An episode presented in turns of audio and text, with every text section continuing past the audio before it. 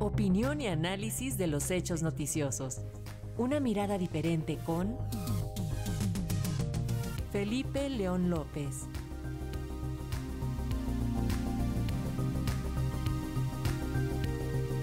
Y sobre el impacto que ha tenido el metro y los accidentes atípicos en las aspiraciones presidenciales de la jefa de gobierno Claudia Sheinbaum, es el comentario de Felipe León, a quien saludamos con gusto. Te escuchamos, Felipe. Buenas tardes. Buenas tardes, buenas tardes, amigos de Radio Educación.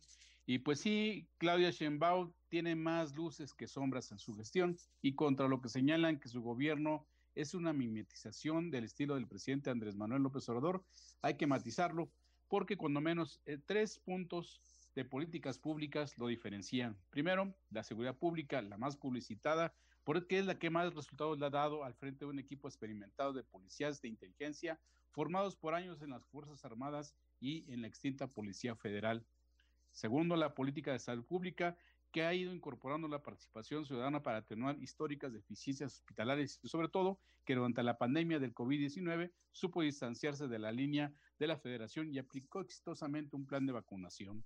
Y tercero, claro, la política de movilidad, la cual el sistema de transporte colectivo Metro se preparaba para una serie de anuncios estelares para este 2023, la reapertura del túnel Miscuada-Tlalilco, la línea 12, la anticipada reapertura y el relanzamiento de la línea 1 de Pantitlán a Valderas para marzo y el arranque de la nueva fase de que conectaría la estación observatorio con el tren México-Toluca, la adquisición a China de sus sofisticados ferrocarriles para la línea 3 y el arranque de las acciones de mantenimiento en el primer semestre en esta estación, pues quedaron eh, deslucidos. Y después de la gran crisis de la caída de la línea 12, también se esperaban anuncios importantes y expectativas de reapertura para este mismo año.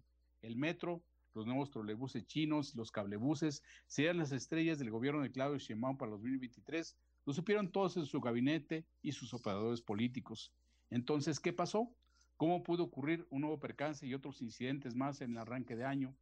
El sistema de transporte colectivo Metro está sufriendo una embestida como nunca y escaló a ser un asunto de protección civil y técnico a un problema de comunicación, de seguridad y de carácter político. Las reacciones del gobierno de la ciudad al nuevo evento ocurrido el sábado 7 de enero en la línea 3 indican otra situación más delicada, falta de un gabinete de crisis y la ausencia de un elemental análisis de causa raíz, que es el método interrogativo que se preguntan por qué se produjo cada evento que procedió al daño hasta encontrar el origen, definir correctamente el problema, contener el daño y corregir para que no vuelva a ocurrir. Amigos de Radio Educación, una crisis más para la jefa de gobierno que ocurre cuando está fuera de la capital y no hay estrategia de contención de daños y que a veces terminan en ocurrencias que atizan más el fuego en lugar de apagarlo. Me parece que, como sugerimos cuando ocurrió la crisis de la caída de la línea 12, debe haber un auténtico acompañamiento ciudadano de colegios de profesionales, de periodistas independientes, de comunicadores no afines a ningún partido político, en fin, ciudadanos que conozcan la situación técnica y financiera del principal medio de transporte que, lleva a millones de personas y que nos tiene a todos siempre con una gran preocupación.